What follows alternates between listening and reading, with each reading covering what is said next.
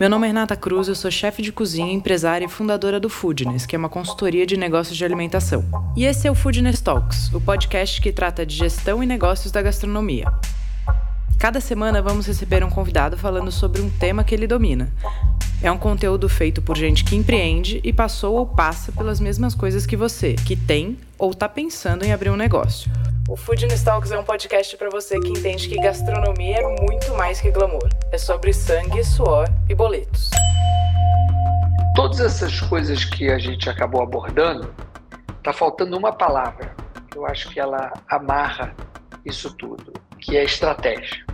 Perfeito. Eu acho que, eu acho que a Momo assim como outros negócios que têm, têm êxito, que são duradouros, eles partem de uma estratégia muito clara.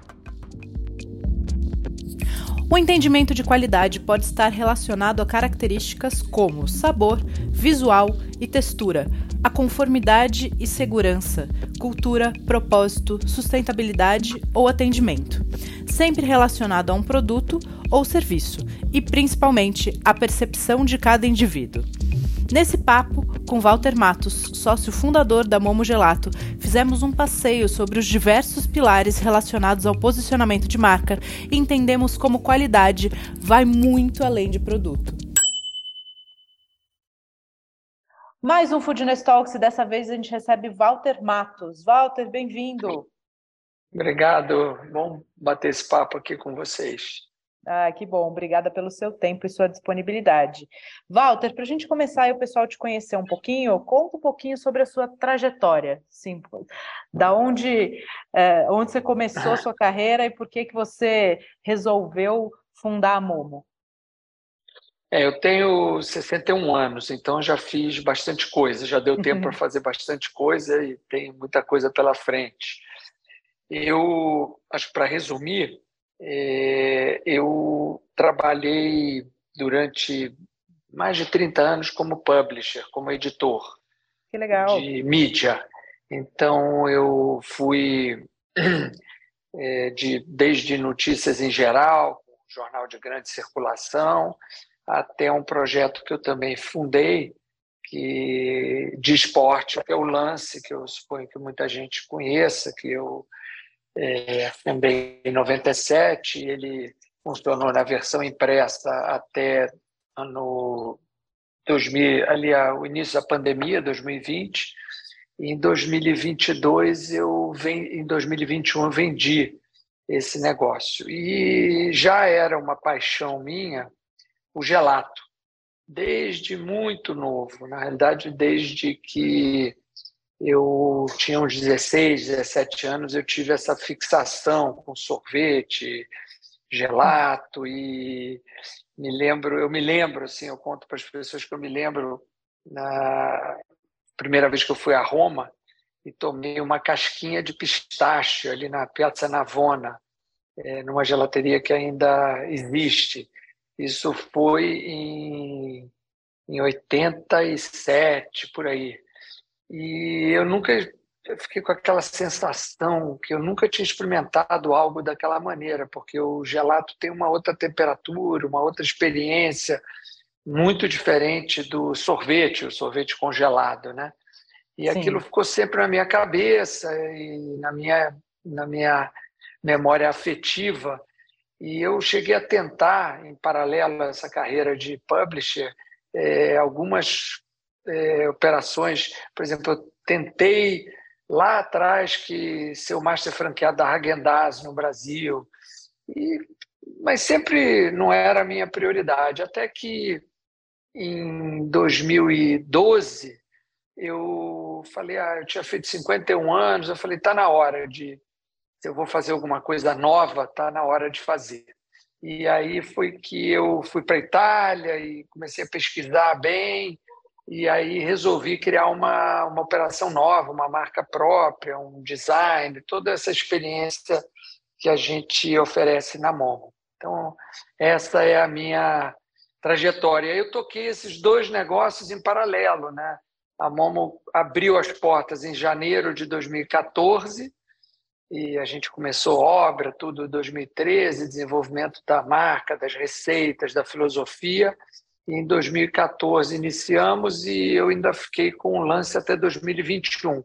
Desde o ano passado, eu estou podendo me dedicar quase que exclusivamente a Momo. Então, é uma nova fase também para mim. Legal. Vamos, então, agora para a gente contextualizar, assim, qualidade é um, é um pilar, eu sei que é uma palavra aí muito importante para você. A gente vai falar de qualidade além do produto. Então, a primeira coisa que eu vou te, te pedir, assim, qual é a sua definição de qualidade? O que, que você entende por qualidade? É, aqui na Momo, é, a gente trabalha com uma é, obsessão que ela, é, ela pode parecer justificadamente como pretensiosa, mas na realidade ela termina sendo um, um mantra quase aqui para gente, que é fazer o melhor gelato do mundo.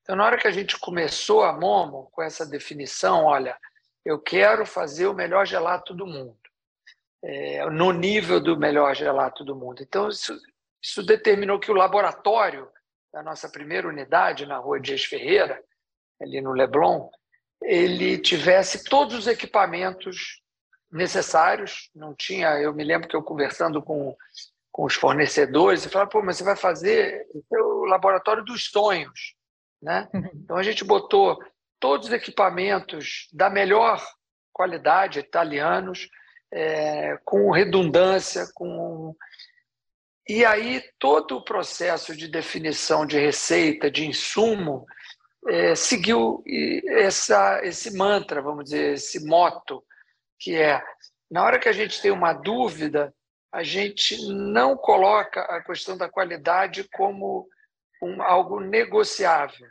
É, a gente vai negociar o preço, vai negociar, é, por exemplo, se tiver um produto equivalente, a gente pode procurar uma solução mais econômica, mas o contrário é mais verdade. Se eu tiver um insumo que eu provo e ele é melhor do que eu estou usando e ele custa mais caro, vai ser esse que a gente vai usar.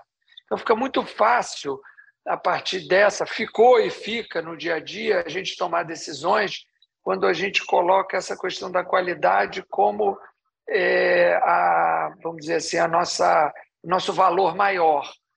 E, e, ele se expressou muito no receituário, na filosofia de sabores da MOM, que segue a nossa definição de qualidade. Então, por exemplo, é, intensidade de sabor.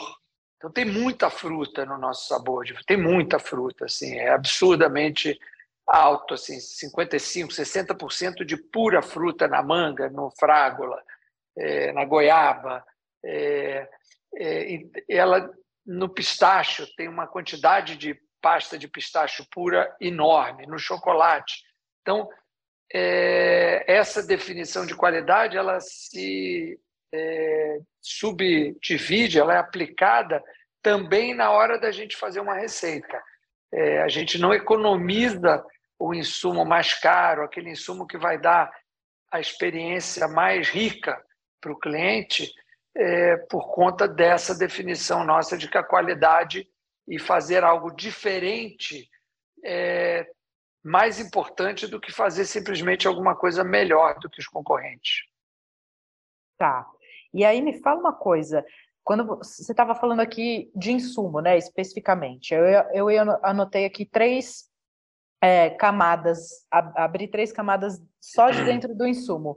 O primeiro é hum. sabor, Aí você falou de composição, né? De, então a gente pode falar de receita, mas eu anotei a palavra composição para ficar mais fácil da gente isso, entender. Então, isso, porque tem, tem é, e ela e ela a composição se dialoga muito com dulçor, que uhum. eu vou, vou, explicar como que isso ocorre aqui na mão.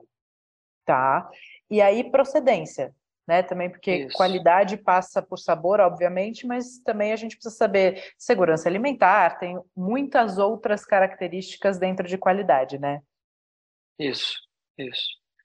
Vamos lá, dentro, voltando a essa questão da nossa filosofia, né? E como que ah, essa obsessão pela qualidade, de fazer diferente, porque já existiam outras gelaterias e já existiam muitas sorveterias e não é um A gente não estava inventando nada, não estava inventando um novo segmento, né? Mas a gente queria, neste segmento, fazer algo que nunca tinha sido feito, né? algo muito diferente do que existia e do que existe. Então, uma das definições que a gente teve, por exemplo, foi o teor de açúcar. Não só a gente só usa açúcar orgânico, né?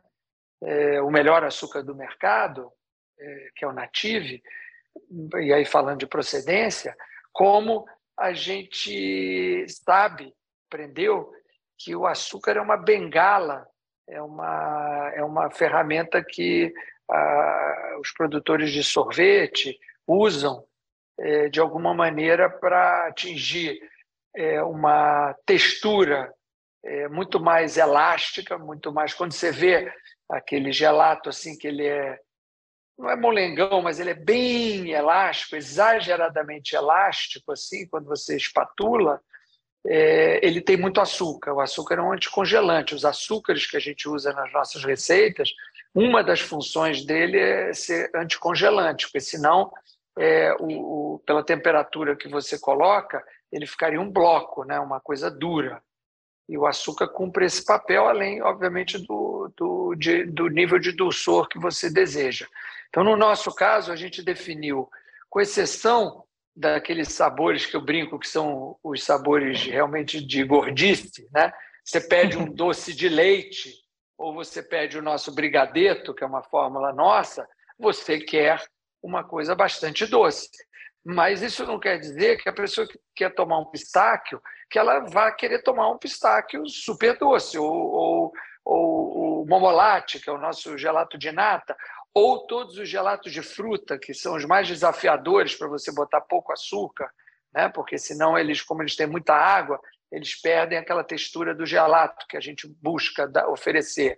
Então, o, o, o nível de dulçor tem muito a ver com a nossa filosofia. A gente, com Sim. exceção desses, sei lá, 20% dos sabores, que são sabores que são pavê de doce de leite, é para ser doce. A pessoa que pede aquele sabor, ela sabe que tem uma camada de doce de leite, uma camada de, de, de, de uma mescla de chocolate que a gente faz aqui, e ela espera que seja bastante doce. Mas 80% dos nossos sabores tem o, o teor de dulçor mínimo que a gente consegue dentro de uma, de uma filosofia de textura do gelato que a gente procura atingir. Então, ele não vai ficar que nem aquela granita que é, que é uhum. aquela fruta que na Itália é muito consumida, né? no sul principalmente, que é a fruta misturada com gelinho.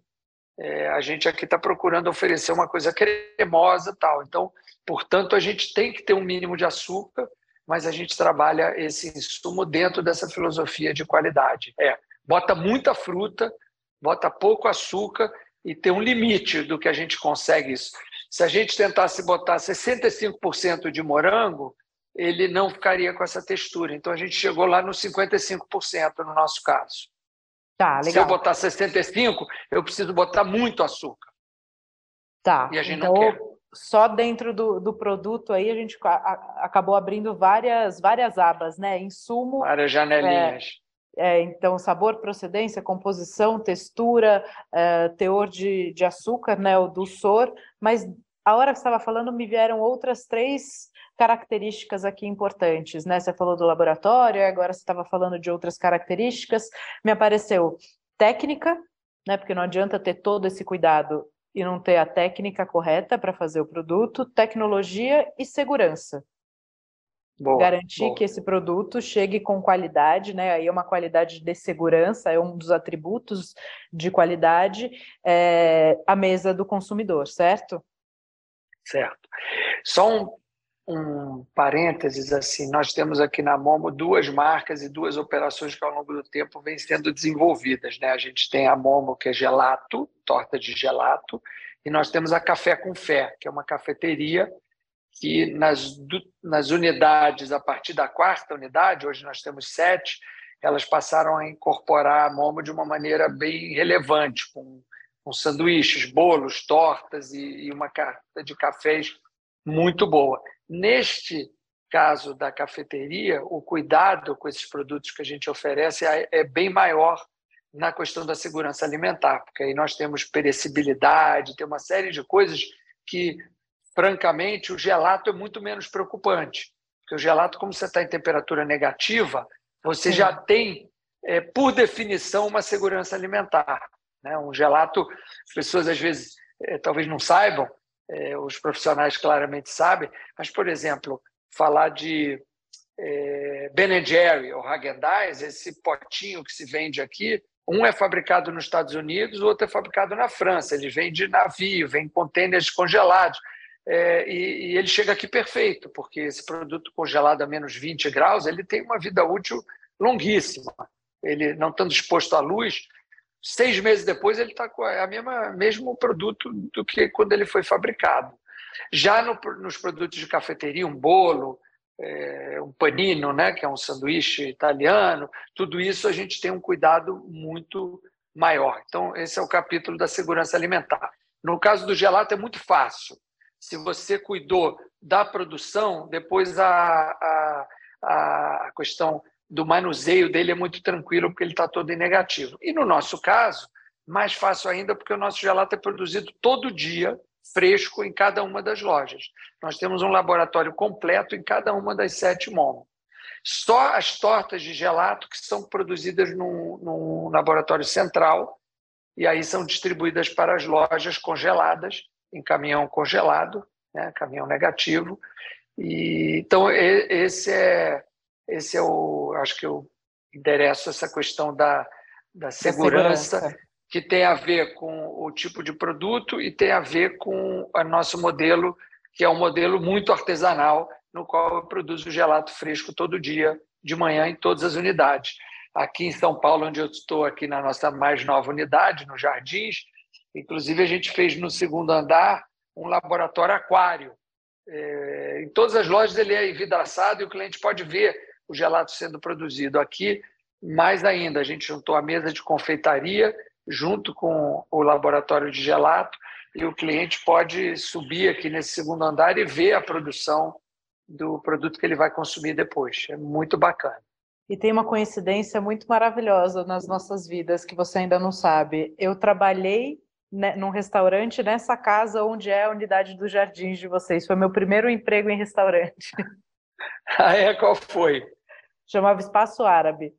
Hum, é isso mesmo, eu sabia. Eu pensei que pudesse ter sido algum Muitos anterior. anos atrás. É, porque eles ficaram, eles já fecharam, já tem Muitos seis, sete anos, né? Não, mais. É. Mais até. É, boa coincidência. Mas você falou da segurança alimentar, você da tecnologia três... e da Isso, técnica. Boa. boa, boa. Vamos lá. Tecnologia, a nossa vida, quer dizer, ao ter começado a Momo em 2000 lá o projeto de 2012 para 2013, a gente foi muito beneficiado, porque esse maquinário que nós definimos que tinha que ter classe mundial, né, ele vem embarcado nele muita tecnologia. Uhum. Então, essas produtoras de gelato, as pasteurizadoras, depois os ultra freezer que você usa no final do processo para dar estrutura no, no gelato para manter a estrutura, que é um choque de temperatura antes dele ir para a vitrine, é, esses equipamentos todos evoluíram muito. Aquela ideia que alguns que estão nos ouvindo possam ter daquela forma de bater o gelato, até a marca era Catabriga, que hoje tem tem várias, que tem uma das nossas máquinas é a Catabriga também do grupo Carpigiani é, você fazia aquilo ali numa coisa vertical e era manual, a pessoa tinha que ver a textura de como ele ia chegando. Hoje você tem um volume de tecnologia embarcada extraordinário. É, não só na hora da produção, os tipos de programa que você escolhe, como também na questão de manutenção e tal. As nossas máquinas elas têm ligadas por Wi-Fi, o fabricante pode ver se ela começar a dar defeito e pode mandar alguém de manutenção para a gente. Então, tecnologia, mesmo nesse segmento, passou a ser algo bastante relevante. Né? Sim. É, técnica. A técnica, eu te diria que, dada essa tecnologia, a técnica para nós ela foi, ela, ela foi chave naquele momento inicial lá de 2012, 2013, quando a gente estava desenvolvendo o nosso receituário, a nossa filosofia. Foi quando nós fomos fazer cursos, nós fomos aprender a técnica de balanceamento das receitas do gelato para atingir o objetivo de sabor, de textura, de apresentação visual. Tudo isso exige um, um, um, um equilíbrio é, entre fibra, gordura, açúcares, sólidos, né? tudo isso entra dentro da receita do gelato. Então, isso é a parte técnica.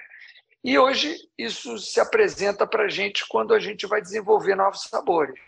E todo ano a gente desenvolve. Eu, a última vez que eu vi, a gente tinha uns 72, 73 sabores. Acabamos de desenvolver um novo para a, a Páscoa, que foi o que foi o creme brulee, né? o momo brulee. Então, é, a gente ainda cria novos sabores, né? e nessa hora a gente precisa aplicar essa técnica. Quando você tem essa técnica bem aplicada na hora do desenvolvimento, fica muito mais fácil, quando a gente já tem a tecnologia, de em cada laboratório o nosso produtor é, realizar o trabalho com a uniformidade que a gente quer. Porque ele tem que seguir, você bem sabe, os nossos ouvintes também, que a, é, doce é química, né? entre aspas. Sim. É uma e eu sou cozinheiro amador de salgados. Então, eu erro no, na pimenta, erro no sal, erro aqui, erro ali. Se eu não errar muito, provavelmente quase ninguém percebe se já comeu uma receita que eu fiz outra vez.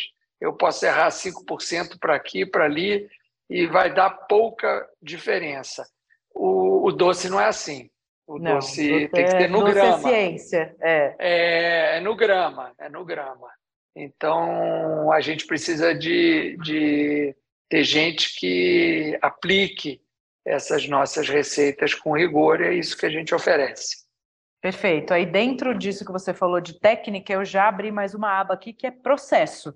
Né? Não adianta você ter a técnica se não tem o processo para que todo mundo execute da mesma forma, uhum. certo? Que a gente pode certo. falar que é, que é uma outra, é, um outro pilar fundamental quando a gente fala de qualidade. Isso, isso.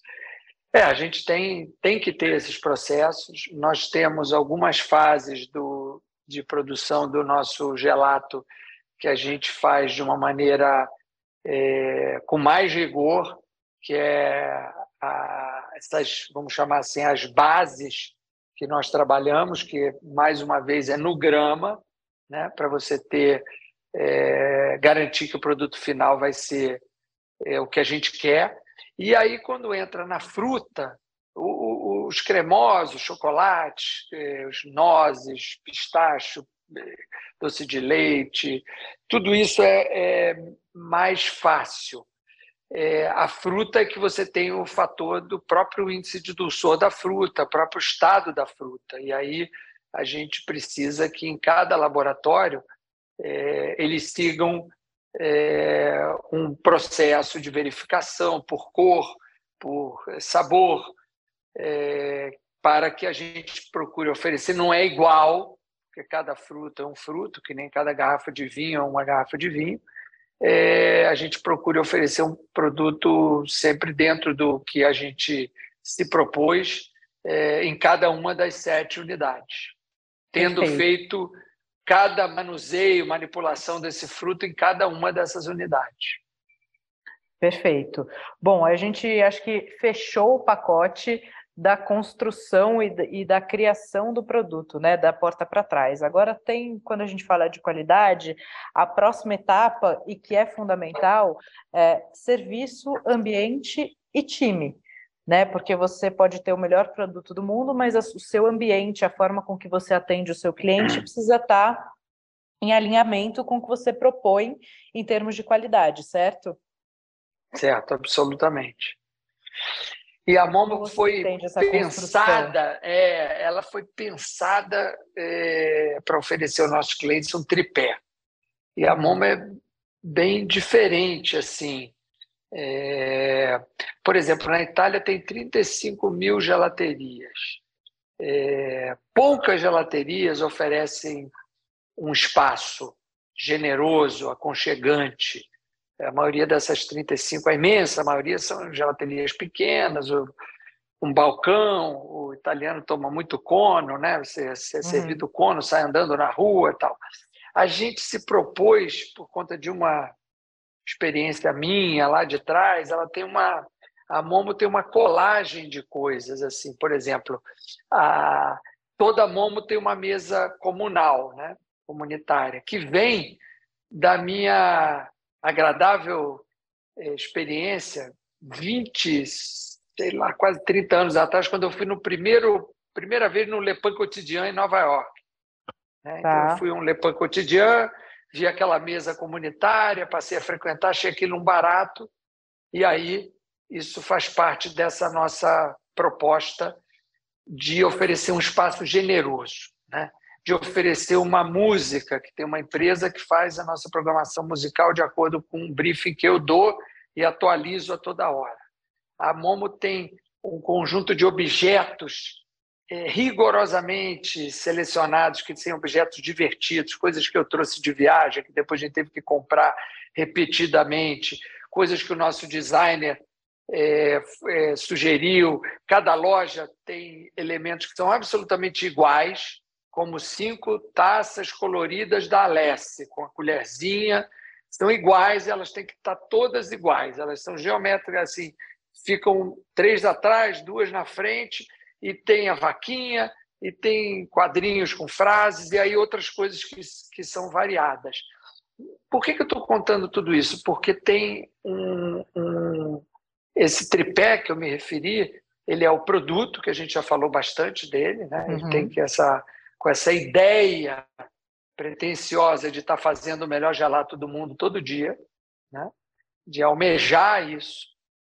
É, o segundo aspecto é esse que eu estou tratando, que foi construir uma experiência única, uma experiência de ambiente, de design, de o ar condicionado tem que funcionar sempre perfeito, a música tem que estar no volume certo, tem que ser essa música que é meio meio lounge, meio tem bossa nova, tem umas pitadas de música pop italiana, tem umas pitadas de música é, é, é, pop dos anos 80, 90, italiano, você pode ser surpreendido com uma dessas, e tem o jazz americano, tem um instrumental, então essa é, é, a nossa proposta de ambiente musical.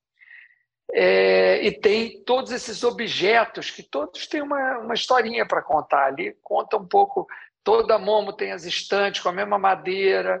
Então, nosso objetivo foi que ao tomar vir para Momo, você está criando aquele ambiente para o namorado, a namorada, para o vovô com o netinho, para a família, que eles se sintam à vontade. A primeira Momo, que é essa do Leblon, tem 60 lugares. Não é comum isso. Né? Essa aqui de São Paulo tem incríveis 119 lugares. Só fui contar depois que a loja estava pronta. Achei é um pouco exagerado, eu te confesso. E, e, olha que o rooftop não está nem ocupado, não tem nem mobiliário para lá, porque ainda não sabemos o que, que nós vamos fazer. Então, respondendo, tem uma experiência que faz parte junto com o produto, e o terceiro é o serviço. A gente abriu a Momo é, no Rio de Janeiro, que é, sendo né, é, tem um nível de serviço bom comparado com o restante do Brasil, exceto São Paulo, que está num nível médio é, superior e a gente queria que no Rio de Janeiro as pessoas tivessem uma, uma, um, um nível de serviço, sorrisos, é, é, é, conhecimento do produto, que fosse muito acima do que esse cliente estaria acostumado. Eu acho que a gente tem tido êxito. A dificuldade, como todo mundo que estava nos ouvindo sabe, é pessoal. Sim. Você pega uma mão de obra, uma mão de obra que é, à primeira vista é barata, mas não é, porque os encargos, os benefícios e, e tudo que você tem que prover para o funcionário tornam essa custo final de cada funcionário não muito alto, sobretudo porque a produtividade é baixa. Né? A gente tem essa coisa perversa no Brasil que eu, eu tenho repetido. O, o funcionário nosso padrão, né, o atendente, que não é um garçom que participa dos 10%, porque nós não temos 10%, não temos.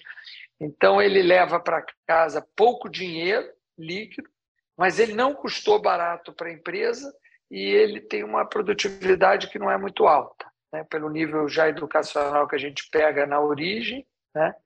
Então, você tem mais gente numa loja do que você teria num outro ambiente de, de preparação de mão de obra e uma rotatividade grande, porque é, as pessoas, como não tem, você não, apesar da gente oferecer plano de saúde, plano odontológico, é, vale, vale refeição, auxílio refeição no nível bom, a gente e um ambiente de trabalho bastante respeitoso positivo. Cada cada funcionário nosso tem é, direito, com uma taxa simbólica, a tomar um gelato todo dia, então nosso funcionário pode tomar o seu gelato da mão todo santo dia, né? cabe no. É, ele trabalha com esse produto, a gente quer que ele também seja um consumidor, mas apesar disso, a gente tem uma rotatividade grande e, e a dificuldade de, de você oferecer serviços de excelência com uma rotatividade grande não é fácil. Você tem que estar retreinando o tempo todo, está tendo que supervisionar. Então, esse é o. Eu diria que esse é o nosso maior desafio. Sim, sem dúvida. É, mão de obra é um desafio muito grande e trabalhar a qualidade da porta para dentro também, né? A qualidade do treinamento, do uniforme que a gente oferece para a equipe. É, eu falo que para a gente cobrar que eles sejam produtivos e que o atendimento seja bom, a gente precisa avaliar o que, que a gente está entregando para eles, né? A qualidade da liderança, Exatamente. do alinhamento da liderança com os valores da marca, o quanto a gente consegue dar é, de acompanhamento, o quanto a gente consegue construir de plano de carreira para que, que, que a pessoa que trabalha hoje como atendente tenha a possibilidade de crescer, de ganhar mais, de se desenvolver. De virar uma liderança dentro da equipe. Uhum. Esse é o nosso objetivo. Nós estamos é, ainda temos um caminho bastante longo a percorrer nessa questão de gestão de pessoas mas nós esse faz parte do nosso nossa na nossa lista aqui de prioridades de foco essa está no topo. É, é fazer todo todo esse ciclo é, num nível de qualidade maior tipo a atração o recrutamento e seleção a ambientação a chegada do, do colaborador como é que a gente consegue passar para ele os valores da empresa, o, o que, que a gente espera dele e aculturá-lo da melhor maneira possível. Depois, a gente colocá-lo aqui para dentro com um mentor nos primeiros momentos, que ele tenha um, um, mentor, que ele possa tirar dúvidas, que possa ser uma pessoa que vai estar tá apoiando ele nessa, nesse início dessa jornada dele aqui conosco fazer avaliações semestrais, oferecer para eles, então, uma possibilidade de galgar degraus aqui dentro, sabendo, sabendo que, ainda assim, nós vamos ter uma taxa de rotatividade razoavelmente alta, mas a gente está comprometido com baixar. E aí vem o principal, que é como que a gente desenvolve é, lideranças que tenham afinidade com a nossa nossos valores, com o que a gente quer, que tenham esse mesmo compromisso, eu diria, esse mesmo prazer de bem servir, né? de oferecer tudo isso que eu te falei, que eu quero que a líder de uma loja é, é, ela se preocupe com o volume da, do áudio. Esse áudio tem que estar tocando num volume que não seja muito alto nem muito baixo. O ar-condicionado tem que estar funcionando perfeito. Não é o Walter ou o diretor daqui da Momo somente que tem que estar preocupado. Eu quero esse líder dessa loja engajado com esse compromisso nosso. Isso não é fácil e eu tenho que encontrar maneiras de não só treiná-lo para isso, como remunerá-lo e recompensá-lo dentro de um plano é, de crescimento da empresa. Tudo isso nesse nosso ambiente, né, que é que não é um ambiente econômico estável, que tem todos os seus, mas isso isso é a nossa água, né? Nós somos um peixe e estamos dentro de um, de um ambiente aqui que esse a gente não controla. Sim. Nós vivemos nesse ambiente e o meu concorrente também vive nesse ambiente e, e todo mundo que está nos ouvindo que tem negócio também vive nesse ambiente. Então isso aí não é para reclamar. Então é dentro desse ambiente o que, que a gente consegue fazer de melhor. E nessa área de pessoas nós estamos é, temos um, um caminho é, temos muito desafio pela frente ainda para melhorar. Embora a gente tenha um sentimento de satisfação pelo que a gente consegue entregar para o nosso cliente final. Ah, maravilha. E aí, Walter, tem uma questão que é a gente somar todo esse pacote e agregar o peso do branding e do marketing para que o cliente tenha a percepção da qualidade, certo? Hum, isso. Porque uma coisa que você me falou e que eu anotei aqui desde o começo, que assim, os, os melhores produtos, o, o, investimento em treinamento, em loja, né? A gente está falando de capex super altos da sua loja com cento e tantos lugares, imagino que tenha sido um investimento bastante importante. Então, como é que você coloca tudo isso no produto para os dois lados? Um para o cliente efetivamente perceber valor e outro para você, qual é o cuidado que você toma para você não ter um produto absolutamente fora do mercado, né? Porque a gente sabe que existe aí, por mais que você consiga agregando valor, cobrar um pouco a mais, existe um limite para você ter volume. Como é que você faz essa ciência?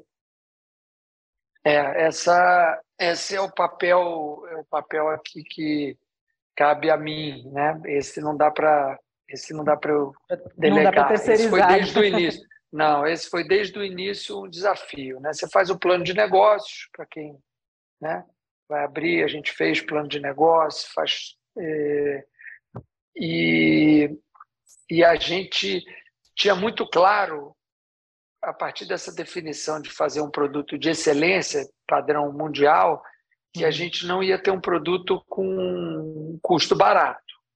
Né? Na hora que eu estou oferecendo é, tudo isso, e, e eu esqueci de adicionar, para quem não conhece, a Momo está nas melhores localizações é, possíveis. Então, por exemplo, é, no Rio de Janeiro, que é onde a gente começou, e a, essa unidade de São Paulo foi aberta agora em 23 de dezembro, então é, é a nossa chegada em São Paulo, e nós pretendemos seguir a mesma, construir aqui a mesma história que construímos no Rio é, nós estamos em pontos que não tem nenhuma outra marca de luxo que esteja nos mesmos pontos que a gente está. É incrível, vendendo gelato. Né? Não estamos vendendo joia, não estamos vendendo roupa, não estamos vendendo produtos de decoração, que são produtos de valor agregado muito alto. Nosso ticket médio é pequeno. Então, nós temos que atender muita gente e, e nós temos o posicionamento de preço o mais alto do mercado. E eu vou te dizer que eh, essa, é, pode ser que tenha muita gente que não acredite, mas pode acreditar, nós trabalhamos com uma margem bem pequena. A nossa empresa tem uma característica, uma empresa paciente. Nós não estamos aqui para. Nossa estrutura não é uma estrutura para fazer um lucro enorme nesse ano e depois é, a gente tem um, modelo de manutenção de loja, de cuidar, todos esses cuidados que eu já passei aqui, é, muitos deles com vocês, eles custam caro. É, e nós estamos construindo a marca de gelato é, no topo do mercado. Esse é o nosso entendimento. E, mas, como você bem disse, há um limite do quanto você pode cobrar. Né? E nós estamos ali sempre nessa posição. E isso também de alguma maneira né, ajuda a passar essa ideia de qualidade. E não adianta você ter um price point você ter uma precificação mais alta que os teus concorrentes se o cliente for lá e não sentir não receber esse valor agregado que você colocou no teu preço ele não volta então, a gente, na realidade, é testado nisso todos os dias. O cliente tem que ir na Momo ele sabe que vai pagar um pouco a mais do que os concorrentes, alguns concorrentes que exploram o mercado mais a parte mediana do mercado, a gente a diferença de preço é relevante, nossa, mas é, nós estamos sempre oferecendo algo que a gente acha que vale mais do que o cliente está pagando. Acho que esse é o segredo. A gente tem que cobrar o preço mínimo para você ter uma operação sustentável, porque essa é a nossa responsabilidade com os nossos funcionários, já temos hoje mais de 150, é a nossa responsabilidade com os nossos clientes e com os nossos fornecedores. A primeira que eu coloco para mim é essa: eu tenho que ter uma empresa sustentável. Não é uma empresa como alguns modelos de restaurante, de outros segmentos, abre e eu não estou dizendo quem está certo está errado, mas não é o nosso. Vai ganhar um dinheirão durante dois anos e depois tudo bem, se aquilo ali morrer. Não, nós estamos construindo uma marca para ficar. Né? A gente quer que daqui a 30 anos a Momo esteja nesta posição que ela tem hoje, de ser a, a, a marca líder de qualidade no segmento, a marca que dá mais prazer para os seus clientes. E que Sim. ele não acha que está pagando muito. Ele acha ele que está pagando um preço. Valor. Exatamente. E vai nesse, nesse tripé, que eu, voltamos ao tripé. É um produto excepcional, oferecendo uma experiência de ambiente, tudo isso, né? desde a embalagem, a sacola que ele leva, que parece uma sacola que podia ser de uma loja de roupa de luxo.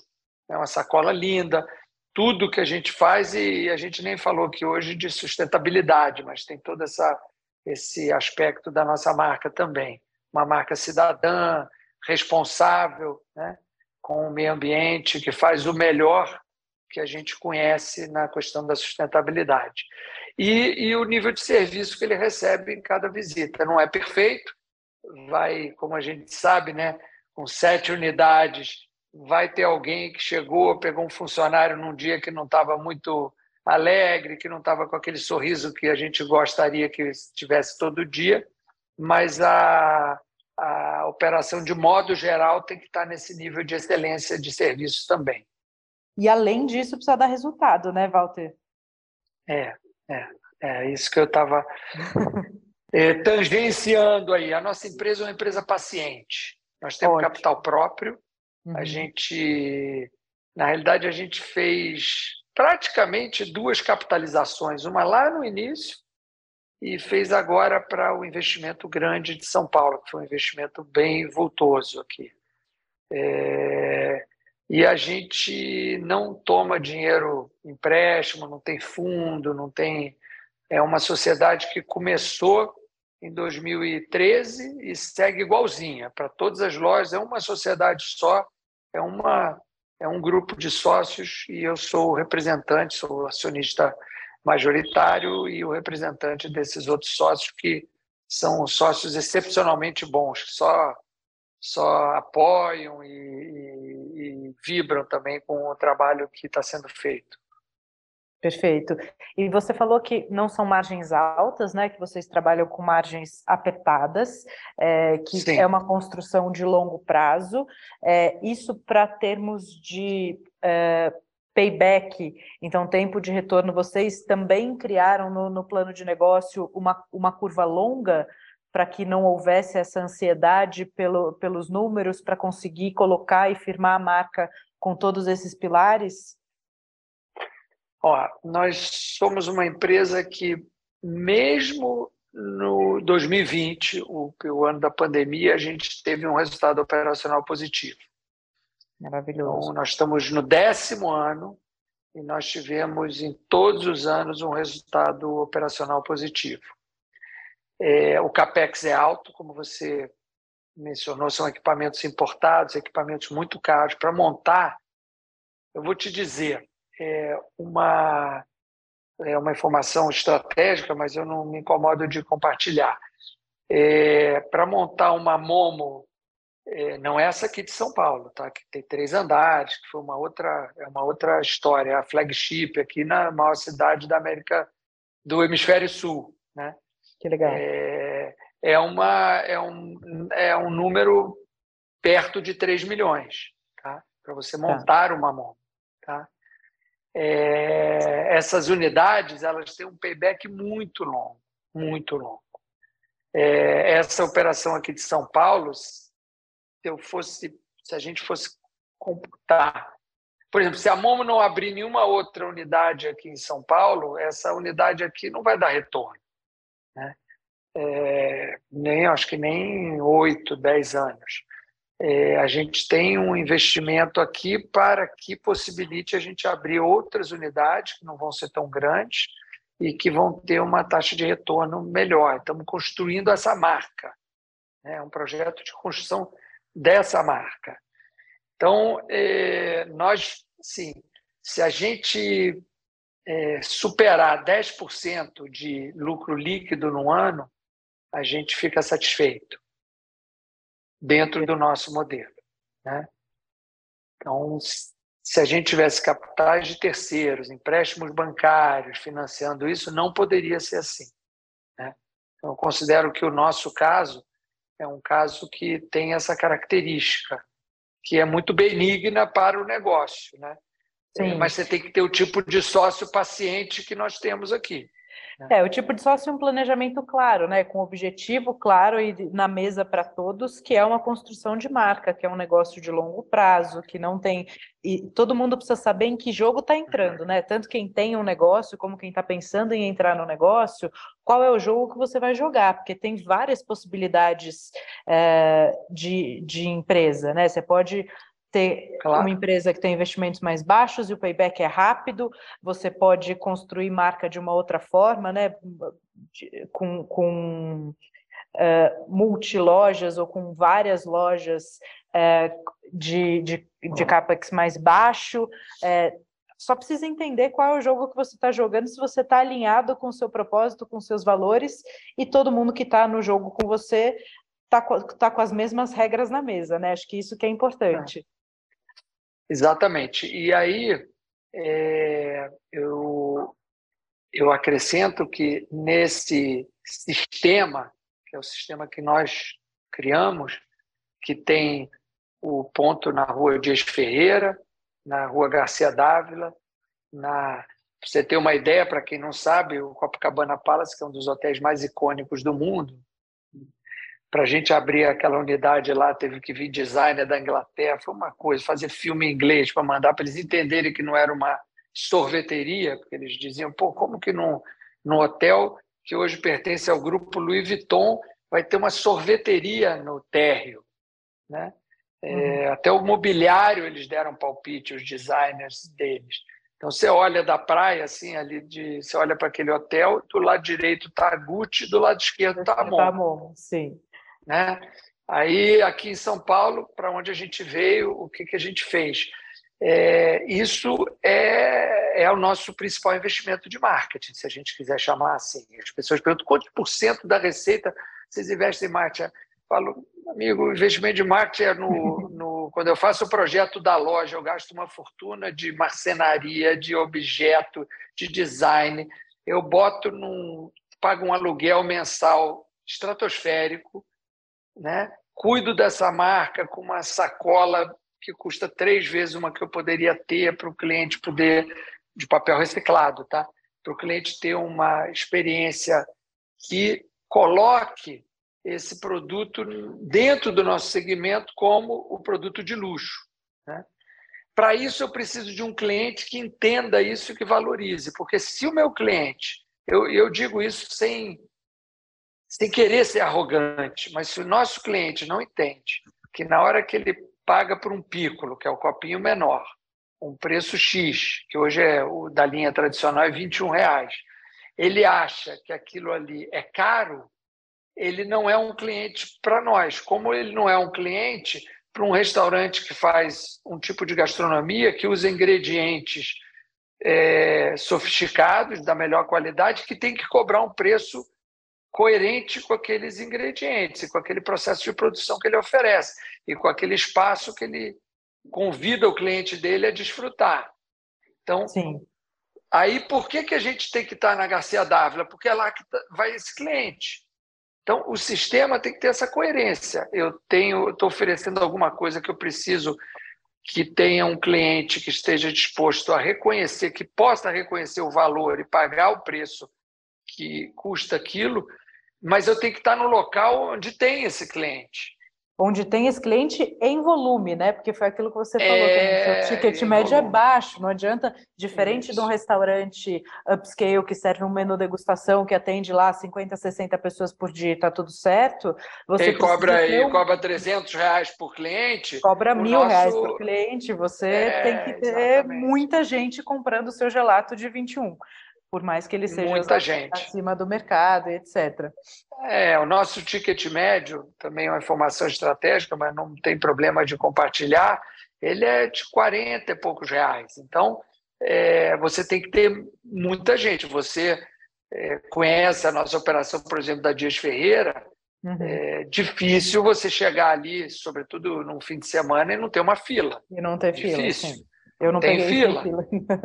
É, então tem que ter, e o nosso atendimento não pode ser é, descortês, não pode tocar as pessoas, tem que as pessoas pedem prova, a gente pede para que no fim de semana fique limitado a duas provas, porque as pessoas atrás ficam irritadas, a gente tem que esperar, mas é, é um atendimento muito cuidadoso que tem que, no final do dia, passar centenas de pessoas ali, senão a conta não fecha. Sim.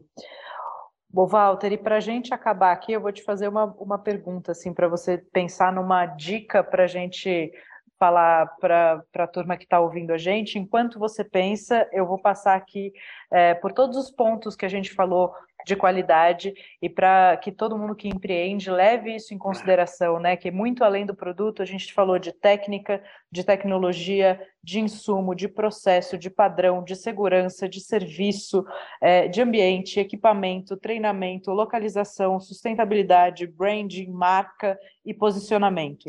Então, é, se a gente continuar falando aqui mais uma hora, a gente ainda vai conseguir levantar mais algumas é, palavras fundamentais, mas qualidade não é só o produto, gente. Esse foi, esse foi um papo para a gente aprofundar nisso e trazer referência para vocês. É, espero que tenha sido tão incrível para vocês quanto foi para mim aqui. E vamos encerrar com essa dica do Walter. O que, que a gente faz para fechar essa conta dessa forma, Walter? Porque esse, esses pontos que você trouxe são muito interessantes, né? E você falar é, de uma um tamanho de equipe que não é baixo, da qualidade de insumos, então investimento ali, seu custo de CMV é alto, seu custo de ocupação é alto, né? Então, como é que faz essa conta fechar? É, qual dica você deixa para que as pessoas consigam trabalhar é, dessa forma? Todas essas coisas que a gente acabou abordando, está faltando uma palavra. Eu acho que ela amarra isso tudo, que é estratégia. Perfeito. Eu acho que, eu acho que a Momo, assim como outros negócios que têm, têm êxito, que são duradouros, eles partem de uma estratégia muito clara. Uhum. No nosso caso aqui, a gente, desde lá de trás, como eu acho que eu procurei, claro que tem muito mais detalhes para a gente é, esmiuçar, mas eu procurei passar, é, a gente tinha uma ideia clara de como que a gente queria que a nossa marca fosse percebida, para ela ser percebida dessa maneira, qual produto e que nível de qualidade a gente tinha que colocar, onde a gente tinha que estar, de que maneira a gente tinha que estar vestido, entre aspas, para ir nessa festa, né? para, se apresentar para esse cliente. E isso, como você observou, é, tem que ter uma conta que fecha. Isso passa por execução, passa por eficiência, né? Você tem que, obviamente, controlar desperdício, você tem que ter eficiência na tua compra, você tem que gerir estoques de maneira inteligente, é, recrutar e, e gerenciar pessoas. Não há como você fazer tudo isso e ter sucesso sem, no meu entender, sem ter uma ideia clara lá na origem. Né? Eu acho que é, todos esses pontos que você que a gente acabou passeando e que você muito bem provocou, eles estão dentro de uma amarração de uma estratégia. A Momo queria ser a, a, o gelato, oferecer o gelato de maior qualidade do mercado, estar nas localidades onde tinha pessoas que iam poder reconhecer isso, porque a gente não queria oferecer algo que fosse igual ou simplesmente um pouco melhor do que o que existia. E para fazer isso, né, dessa maneira, a gente tinha que compor, eu chamo um sistema, né, que é toda essa gestão, desde o do arquiteto, designer, o fornecedor de todas as matérias-primas que a gente usa, dos equipamentos, a introdução da tecnologia e saber precificar, saber é, atender para esse tipo de cliente que nós pretendíamos. É, não a Momo não é para todo mundo e a gente sabe muito bem disso. Eu tenho uma, uma falando de estratégia, eu tenho uma duas definições que eu gostaria de compartilhar, que são guias para mim. Né? Sempre foram. Eu já fiz, como eu disse, é, posicionamento, já criei marcas fora do segmento de alimentação, e essas duas são é, as duas, é, as duas reflexões, dos guias que eu uso quando eu estou pensando em estratégia. O primeiro é: estratégia é mais importante você definir o que você não vai fazer do que definir o que você vai fazer. Perfeito. Porque ao definir, a gente não vai oferecer pizza. Ah, mas pizza dá uma margem ótima. Você já tem um espaço, é italiano, por que você não faz pizza? Eu não estou aqui para fazer pizza, eu estou fazendo gelato. Né? Deixa um outro cara fazer pizza, eu não vou fazer pizza. Ah, você podia também é, fazer um, um, uma massa, um filé, porque as pessoas estão aí na hora do almoço, a tua loja não fica tão cheia na hora do almoço. Não, não. Eu não sou. Aqui não é um negócio que, que vai é, sair desse foco. Então, tem muita ideia que a gente tem que a gente fala, tudo bem, é ótimo, mas não é para gente. Nós não vamos fazer isso. É, resumindo, saber quem a gente é, para onde a gente vai e o que fazer para chegar lá, né? É. E a segunda, que aí, no caso nosso, que não é uma commodity, que a gente não entrou para disputar o mercado de massa, né, de, de volume, é, é uma provocação que uma, uma grande professora de estratégia fez para mim há muitos anos e, me, e eu sigo com isso religiosamente é se você quer fazer alguma coisa diferente, você tem um teste para ver se você está fazendo aquilo ou não. É, o mundo com você, com o seu produto, ou o mundo sem você é igual? Então, no teu segmento. Então vamos lá. Se a Momo não existisse, né, este consumidor de Momo, ele encontraria um substituto igual ao da Momo? Se ele encontrar, o mundo com a gente ou sem a gente não faz muita diferença. Então eu não tenho um diferencial percebido. Se eu tenho, se eu consigo atestar que eu estou oferecendo alguma coisa que se eu não existisse, não existe um substituto perfeito, então eu estou fazendo alguma coisa, eu estou fazendo um mundo diferente com essa minha proposta. E aí eu tenho um valor percebido, eu tenho mais chance de continuar existindo. Porque, se não, quando você está fazendo alguma coisa que é igual, muito parecido ao que todo mundo faz, você acaba competindo no preço. É o que se costumou definir como uma commodity. Né? É um grão de soja grão de soja tem o preço lá da Bolsa de Chicago. Você tem que trabalhar para produzir o grão de soja, a logística, o mais barato, meio centavo aqui, meio ali. Mas o mundo não vai mudar se você deixar de oferecer aquele grão de soja, porque tem um igual ali na esquina. Agora, para dar o um exemplo, o, todo mundo é o um exemplo óbvio, mas fica bem claro, acho que para todo mundo, tem smartphone à torta e à direita. Mas se a Apple não existisse, né, é, uhum. esse mercado seria diferente. Porque só a Apple faz o que a Apple faz. E eu não estou querendo dizer que a Momo se, se, possa, se quer ser comparado. É só para dar um exemplo de uma categoria. Existem vários produtores de gelato, assim como existem vários produtores de smartphone. Você tem que procurar fazer não só melhor, mas algo diferente. Perfeito.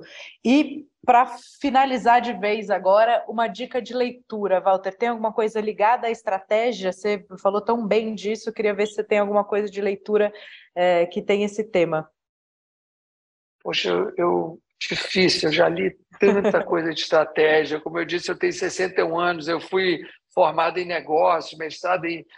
É, desde Michael Porter, que para mim é o maior gênio, que começou tudo, tudo isso, que é o Papa da diferenciação, que escreveu com vantagem competitiva. Né? Eu acho que é. Eu, se tivesse que dar uma, é. Se você quer fazer alguma coisa que tem diferencial, que você quer fazer, você quer pensar muito estrategicamente, é, leia Michael Porter. Maravilhoso, muito obrigada. Walter, que prazer esse papo, que delícia. Muito obrigada.